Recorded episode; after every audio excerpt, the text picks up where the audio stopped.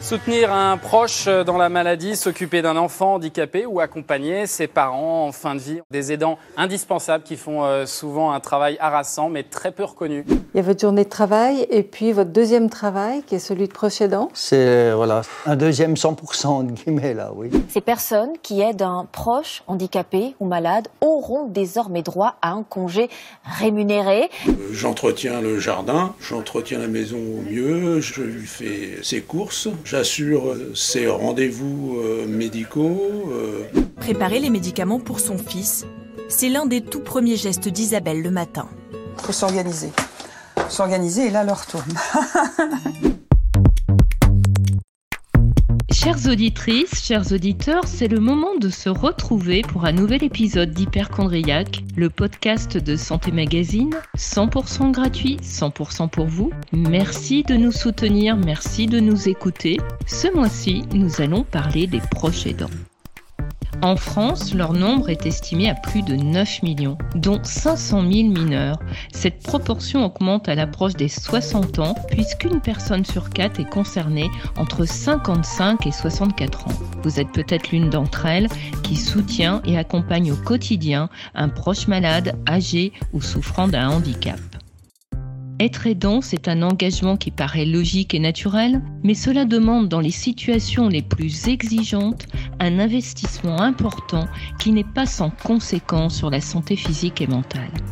Selon un sondage BVA Fondation April réalisé en juin 2022, près de 3 aidants sur 10 estiment ainsi que leur situation a des effets négatifs sur leur morale, leur forme physique et la qualité de leur sommeil.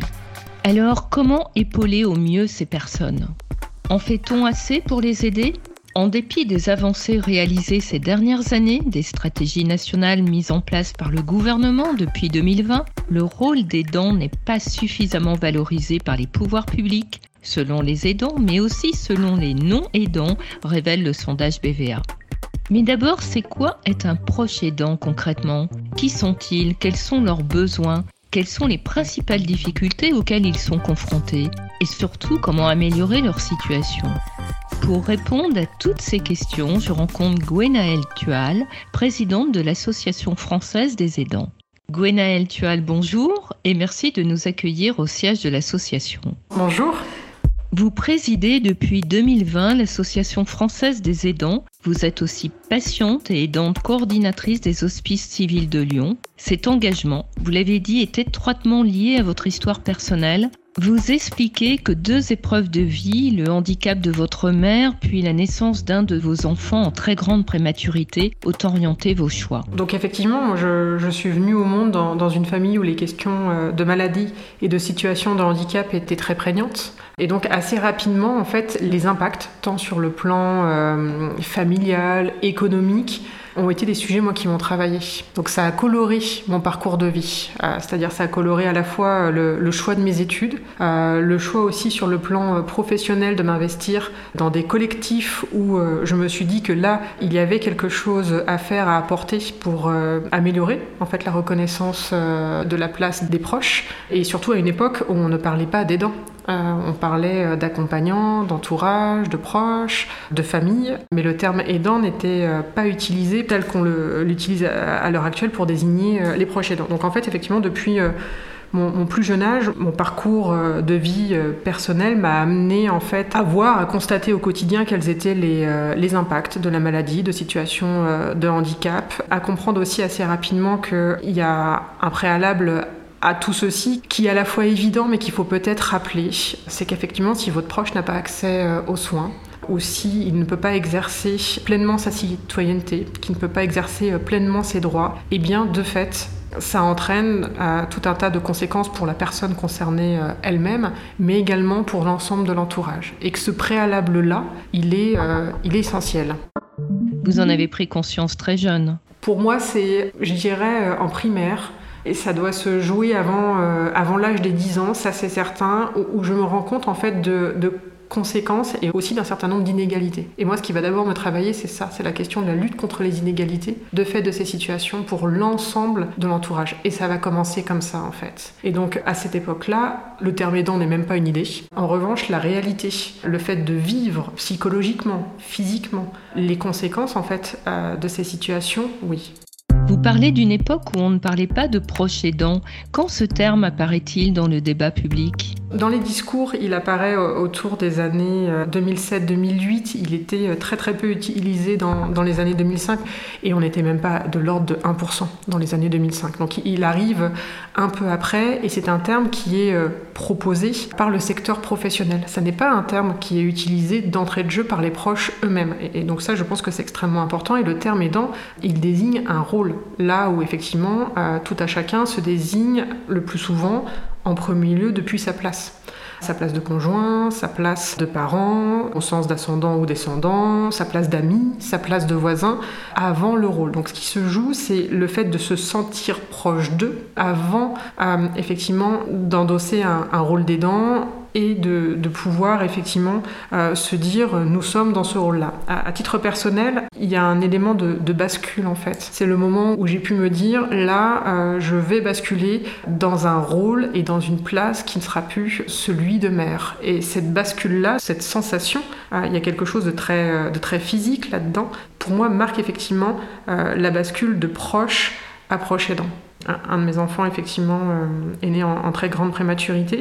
Et c'est cette bascule-là qui euh, m'amène effectivement à faire la différence entre euh, se sentir proche d'eux, être proche d'eux, et puis le sentiment que sa place de proche n'est plus maintenue, qu'elle n'est plus conservée ou qu'elle devrait être reprise, alors que là, on est dans un rôle qui confine plus à celui de l'infirmier, qui confine plus à celui de l'aide-soignant, et que voilà, sa place de proche, d'une certaine façon, a été, a été mangée par, par ce rôle d'aidant. Donc cette sensation de, de bascule. Selon le ministère des Solidarités et de la Santé, être proche aidant, c'est apporter régulièrement une aide à un proche en raison de son état de santé, de son âge ou d'une situation de handicap. Cette définition vous convient-elle? Permet-elle de cerner les différents profils des personnes impliquées dans cette relation d'aide? Non, non, elle, ne nous convient pas. Euh, d'abord parce que cette définition euh, ne considère pas en fait l'entourage des personnes malades. La loi reconnaît en effet le proche aidant auprès d'une personne âgée et la prestation de compensation du handicap envisage l'aidant familial. Ce n'est pas le cas de la personne aidant un proche malade. Voilà. Donc euh, on, a de fait une inégalité euh, existante entre euh, l'entourage des personnes malades, l'entourage des personnes en situation de handicap et l'entourage des personnes dites âgées. Sauf que dans la vie, en fait, c'est pas cloisonné de cette manière-là. On rentre pas dans des cases de, cette façon. Et puis d'autre part, les personnes en fait se trouvent face à des dispositifs qui vont être différents selon, je le mets entre guillemets, selon la case dans laquelle ils vont être mis. sauf que dans un certain nombre de situations, pour une même situation dite de maladie, euh, à un moment dans le parcours, vous pouvez relever de situations dites de handicap. Je prendre l'exemple de la sclérose en plaques. Eh bien, euh, au, début, et notamment au moment du diagnostic, euh, peut-être que vous allez relever d'une situation dite de maladie, puis a un moment dans l'évolution de la maladie, peut-être que vous serez appareillé, c'est-à-dire peut-être que vous aurez recours, notamment à un moment, à un fauteuil roulant, ou en tout cas d'être dans une situation pour laquelle on va vous dire vous relevez maintenant de situation de handicap et si vous avancez en âge, eh bien à un moment, vous allez aussi relever euh, d'une autre situation. Donc, euh, on voit bien, il y a tout un tas de situations comme ça euh, pour lesquelles, dans la vie, eh bien, ça ne rentre pas dans ces cases. je pense notamment aux situations de cancer qui, voilà, échappent complètement à tout un tas de, dispositifs parce que la, définition originelle, même si elle a le mérite d'exister, ne permet pas de considérer l'ensemble des situations. D'ailleurs, la Fondation ARC pour la recherche sur le cancer observe que ce soutien est perçu comme particulièrement décisif pendant la phase de traitement. Il compte également au moment de l'annonce du cancer pour près d'un malade sur quatre. Pour ces raisons, certains acteurs de l'aidant souhaitent obtenir une meilleure reconnaissance des proches aidants par la création d'un statut. L'association que vous présidez n'y est pas favorable, je crois. Concernant le statut, le statut, si on prend sa définition dans le dictionnaire, un statut, c'est un ensemble de dispositions législatives. Donc, de fait, il existe des dispositions législatives. Est-ce qu'elles sont satisfaisantes? Pour un certain nombre, non. Le constat au quotidien, c'est que c'est bien souvent évoqué en termes de moyens euh, pour accéder notamment à une reconnaissance de ce qu'on vit dans sa situation, dans la relation à la personne accompagnée et au parcours du combattant, euh, vécu à la fois par le proche aidant et euh, la personne malade en situation de handicap ou âgée. Donc il y a des visions à l'heure actuelle en France qui ne sont pas exactement les mêmes. Certains acteurs auront une vision qu'on pourrait qualifier d'identitaire, où les proches aidants devraient effectivement être sous l'égide d'un statut, euh, mais un statut euh, peut aussi euh, enfermer en fait et être une forme d'assignation à aider. Nous, nous avons une approche situationnelle où finalement tout à chacun à un moment de sa vie peut être concerné par une situation d'aidance et, ce qui nous guide, c'est de pouvoir accompagner chacun dans ce qu'il peut, qu'il peut pas ou ce qu'il peut plus dans la relation à la personne accompagnée, dans ce qu'il veut, ne veut pas, ne veut plus à la personne accompagnée. Nous ne sommes pas naïfs, on n'a pas le choix de tout on n'aura pas tous les choix non plus. C'est un vrai exercice d'équilibriste. Vous posiez la question de, ce qu'est le quotidien. Bah, c'est un exercice d'équilibriste où euh, on ajuste jour après jour un, certain nombre d'éléments du, quotidien, un certain nombre d'éléments de sa relation. Et cet exercice de l'équilibriste, où on a cette sensation d'être euh, sur le fil. Cet équilibriste sur un fil, c'est une personne qui soutient son conjoint atteint d'une maladie grave, un parent qui accompagne un enfant en situation de polyhandicap ou encore un enfant qui s'occupe d'un parent ayant un âge très avancé. Rendez-vous chez les médecins, achat et prise des médicaments, organisation des soins, courses, ménage, suivi administratif classique, factures, impôts, retraites, auxquels s'ajoutent des démarches administratives complexes liées à la maladie, au handicap ou à la perte d'autonomie. Bref, l'aide est apportée de manière régulière dans les activités de la vie quotidienne. Elle prend aussi et souvent la forme d'un soutien moral ou d'une aide financière. Les mots sont importants et c'est pas pour rien qu'à l'heure actuelle, euh, beaucoup utilisent le terme aidant et plus par exemple proche ou proche aidant. C'est pas neutre.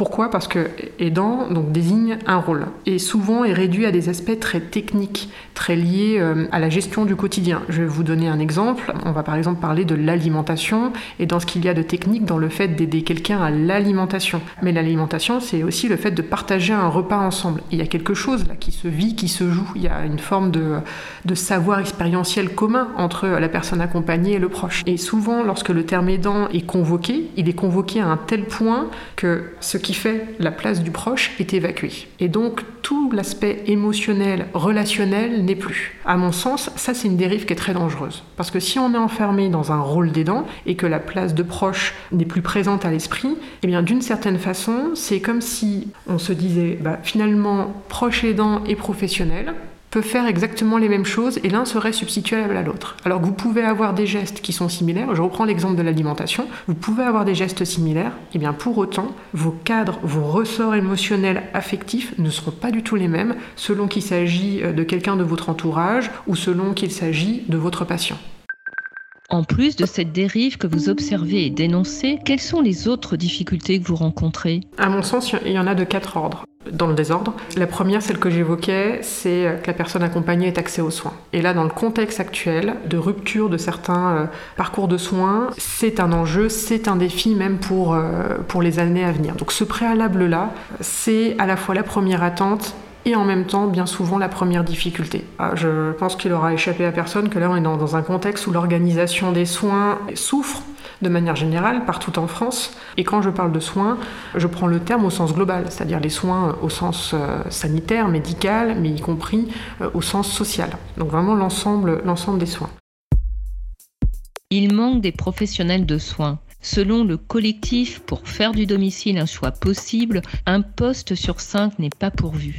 Près de 10% des demandes de prise en charge ont été refusées l'an dernier, très majoritairement faute de personnel. Parce qu'il manque un, certain nombre euh, de ressources humaines, de professionnels de soins, euh, que ce soit dans le champ de l'aide à domicile, euh, que ce soit dans les établissements, qui soient médico-sociaux, qui soient sanitaires. Donc l'accès aux soins au sens large oui, n'est pas acquis pour tout le monde à l'heure actuelle. Et quand je parle d'accès aux soins, c'est en quantité, en qualité et partout sur le territoire.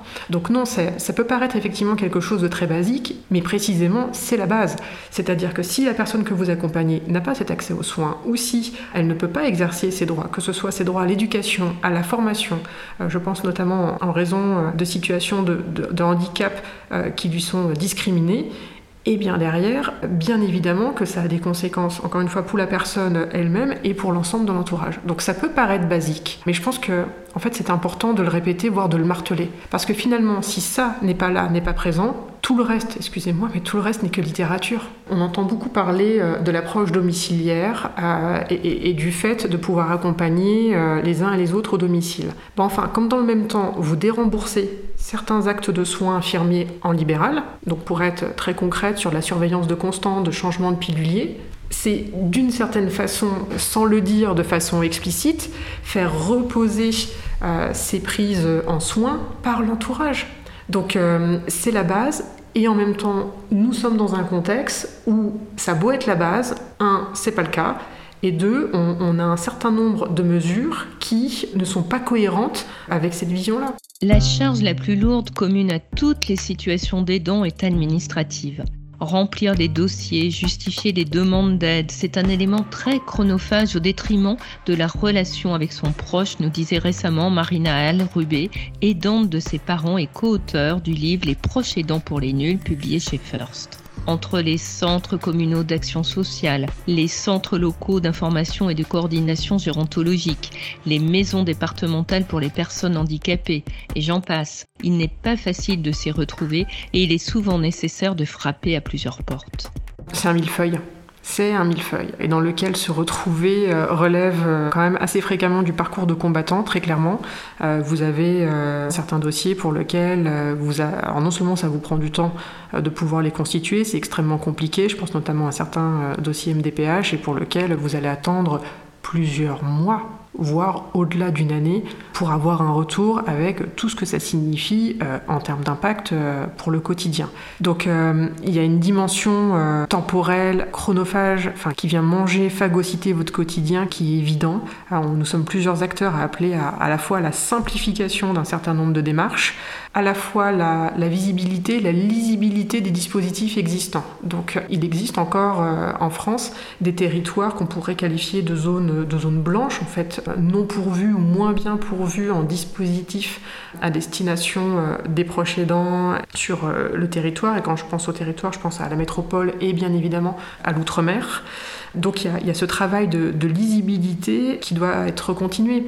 Et quand je parle de travail de lisibilité, ça passe aussi par améliorer, accompagner l'accessibilité à l'information des dispositifs existants de façon électronique et numérique. Il y a une fracture numérique en France, et, lorsque vous devez rechercher de l'information, le fait de se rendre, par exemple, sur des sites internet, euh, de devoir qualifier soi-même sa propre situation de façon à savoir sur quelle case, quel onglet, on appelle ça comme ça, là, les rubriques, cliquer sur Internet, eh bien, ça ne va pas de soi. Donc, améliorer cette lisibilité-là, ça passe aussi par accompagner l'accès à l'information et aider à la qualification des situations pour que les personnes puissent se saisir, si elles le souhaitent, des informations qui sont mises à disposition.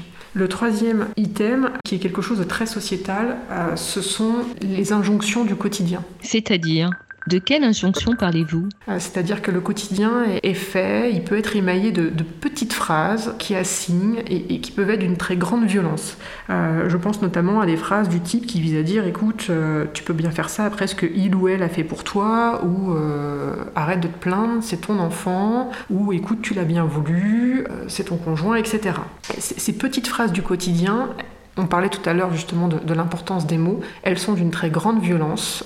Elles constituent, à mon sens, une des difficultés du vécu au quotidien le site de l'Association française des aidants relève justement que le regard social posé sur les aidants peut être lourd, assignant ou moralisateur, notamment au travail. Ouais, il y a de ça en fait. Il y en a même qui qualifient de héros, de saints, qui vont employer des qualificatifs extrêmement forts, effectivement, avec des, euh, choses qui, au niveau de la, morale, sont, euh, sont extrêmement chargées. Et euh, ces petites phrases-là, quand vous les entendez de façon répétée, eh bien, ça blesse également.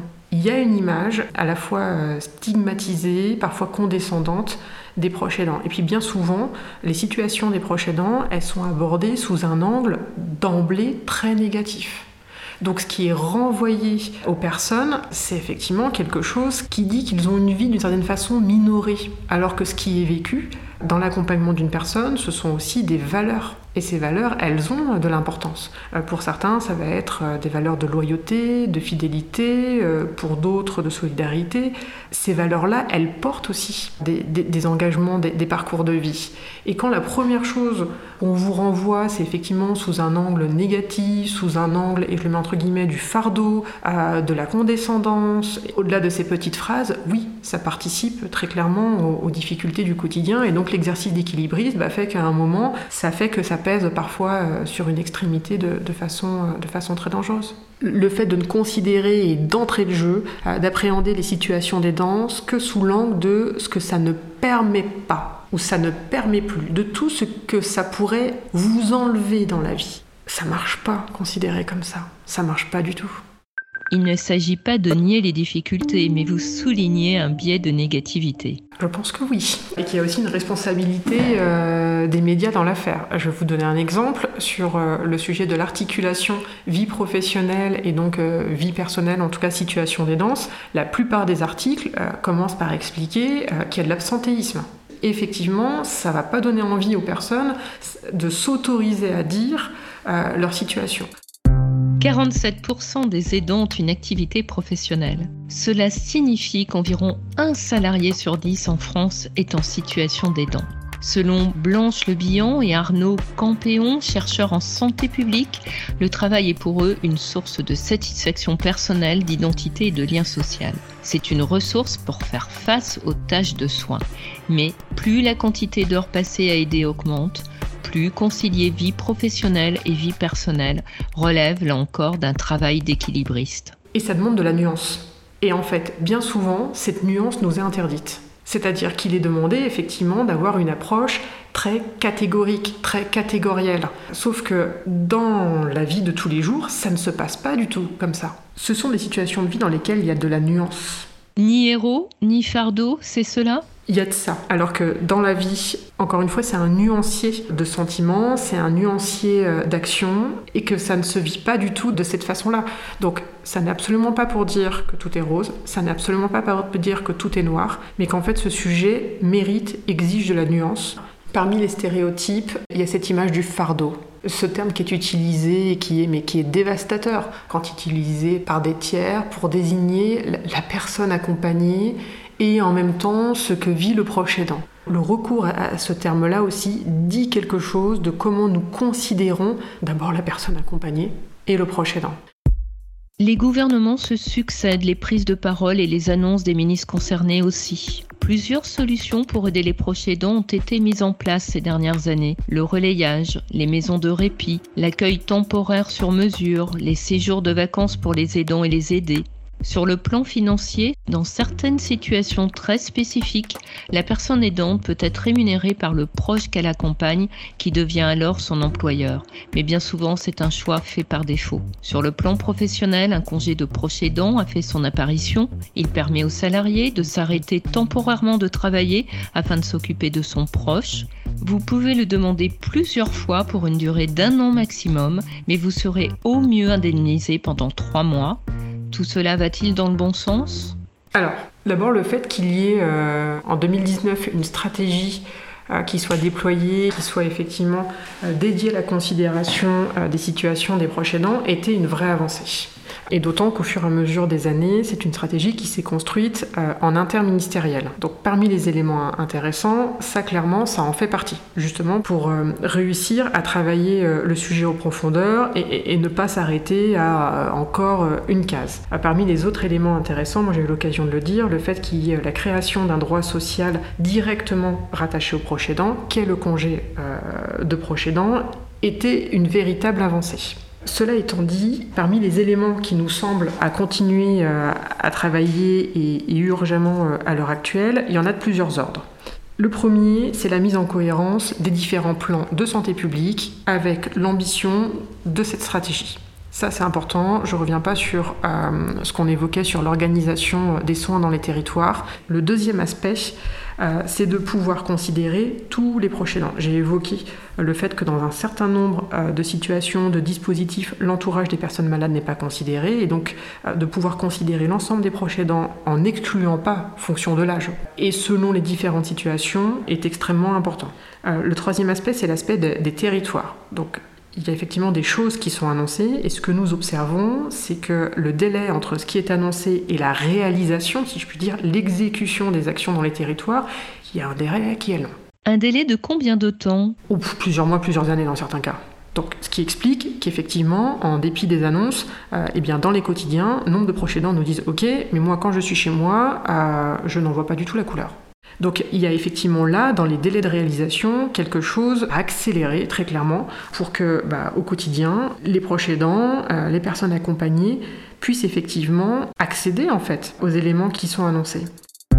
Le 6 octobre dernier, à l'occasion de la Journée nationale des aidants, l'exécutif a annoncé des offres de soutien psychologique et de formation, l'évolution du congé proche aidant, le soutien au développement de solutions de répit et de vacances ou encore l'expérimentation d'actions de sensibilisation pour encourager les entreprises à mieux soutenir leurs salariés aidants. Cela répond-il à vos demandes? Il y a un autre élément de travail, c'est de pouvoir construire tous ces dispositifs, tout ce qui est envisagé avec les personnes concernées. Parce que on se rend bien compte que lorsque les dispositifs sont pensés sans les personnes concernées, et notamment sans les proches aidants, alors qu'ils se destinent aux proches aidants, eh on aboutit à des dispositifs qui globalement sont biaisés. Donc cet élément de méthode, de faire avec, et non pas de penser à la place d'eux euh, ou uniquement pour euh, les proches aidants, est un élément à mon sens, qui est clé. Et donc là, collectivement, très clairement, on a des marges de progrès.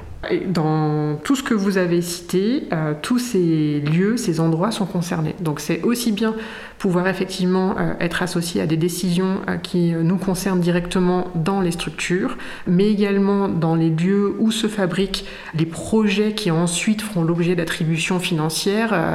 mais c'est pour ça que je vous dis à, tout, à tous les niveaux. Là, à l'heure actuelle, le constat, quand on prend de manière générale, c'est qu'il y a encore nombre de dispositifs ou de processus qui sont pensés sans les personnes concernées et on aboutit du coup à des choses qui sont euh, insatisfaisantes pour rester euh, poli. Je, vais vous donner un, autre exemple. Tout à l'heure, on évoquait euh, le congé de proche aidant. Il a deux dimensions. Il a la dimension de la durée. Vous allez demander donc une durée. Et puis, il y a la dimension de l'indemnisation.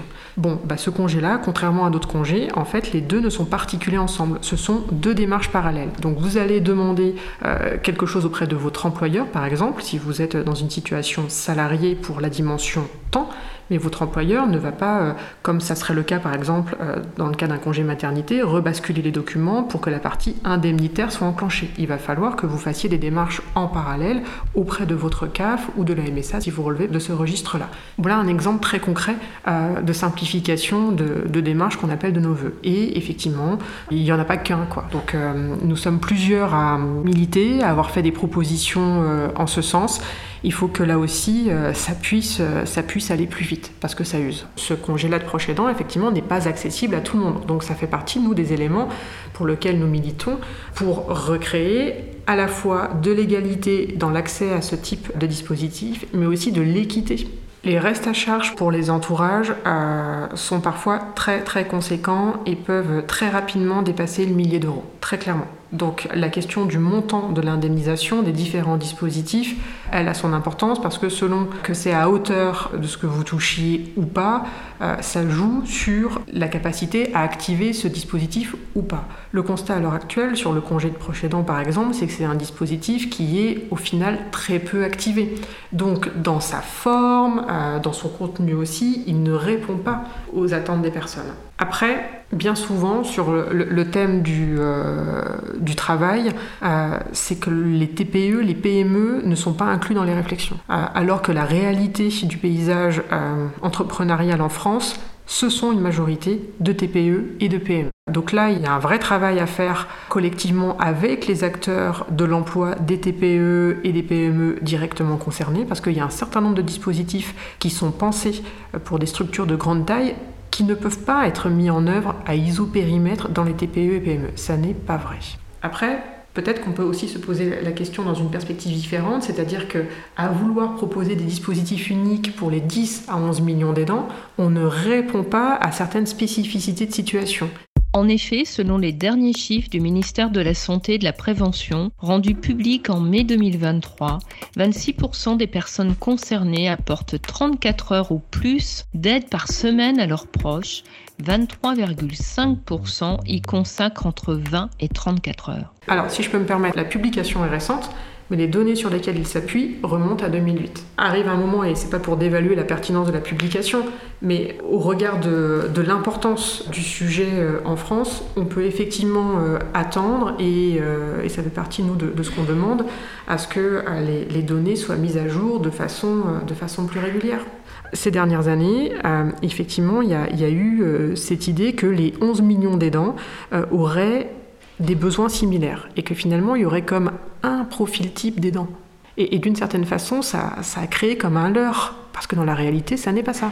Par exemple, on sait que dès lors que ça dépasse, que la situation euh, exige plus de 20 heures d'aide euh, hebdomadaire, et ce sur plusieurs mois consécutifs, euh, l'intensité de la situation d'accompagnement va générer un certain nombre de besoins et d'attentes.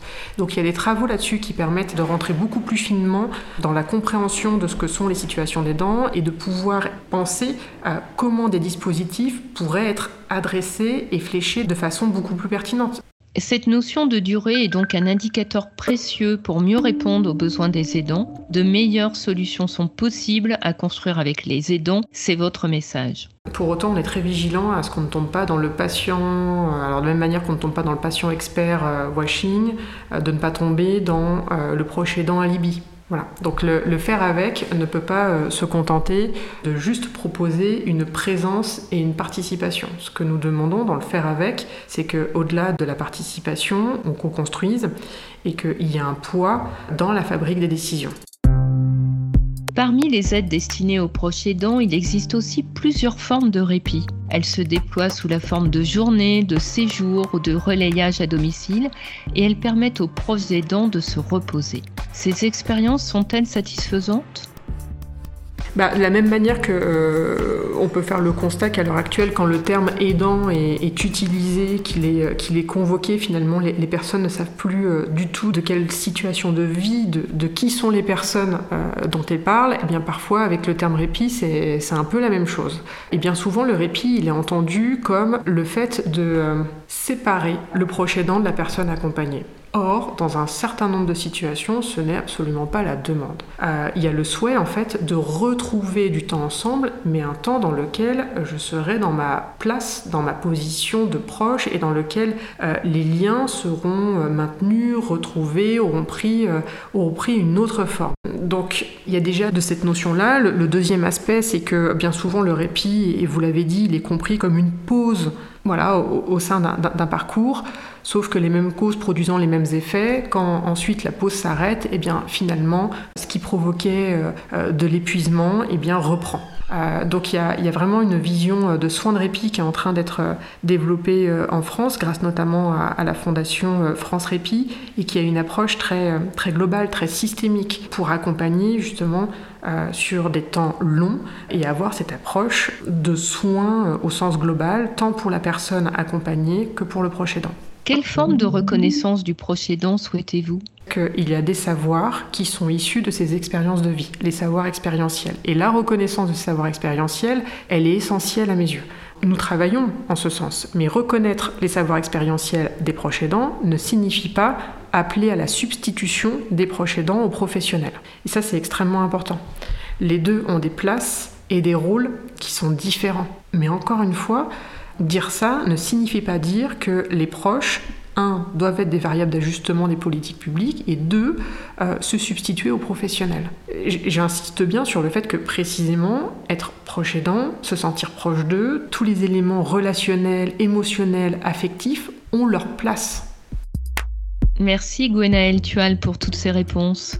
Si vous êtes concerné, le site internet de l'Association française des aidants, www.aidant avec un s au pluriel.fr, est une ressource précieuse pour vous informer et vous aider dans toutes vos démarches. L'association propose également le Café des aidants, y compris en distanciel, pour discuter, partager, échanger entre pairs. J'espère que ce podcast vous aura permis de mieux comprendre les situations des proches aidants et comment mieux les aider. Si, comme l'a souligné notre invité, les choses vont dans le bon sens, il reste encore beaucoup à faire. Simplifier le processus administratif, accélérer la mise en œuvre sur le terrain des mesures annoncées, penser avec et non pour les aidants, tout cela relève du politique. À notre niveau, nous pouvons lutter contre les formes de stigmatisation qui existent au quotidien et dans le monde du travail et réfléchir avant de prononcer des petites phrases qui maladroitement peuvent blesser, du genre tu l'as bien voulu, tu peux faire cela pour ta mère, arrête de te plaindre, c'est ton enfant. Hyperchondriac est un podcast de Santé Magazine. Vous pouvez l'écouter sur Deezer, Spotify et toutes les plateformes de podcast. Si vous avez aimé cet épisode, dites-le, partagez-le, abonnez-vous, écrivez-nous sur nos pages Facebook et Instagram et à l'adresse rédaction@santémagazine.fr.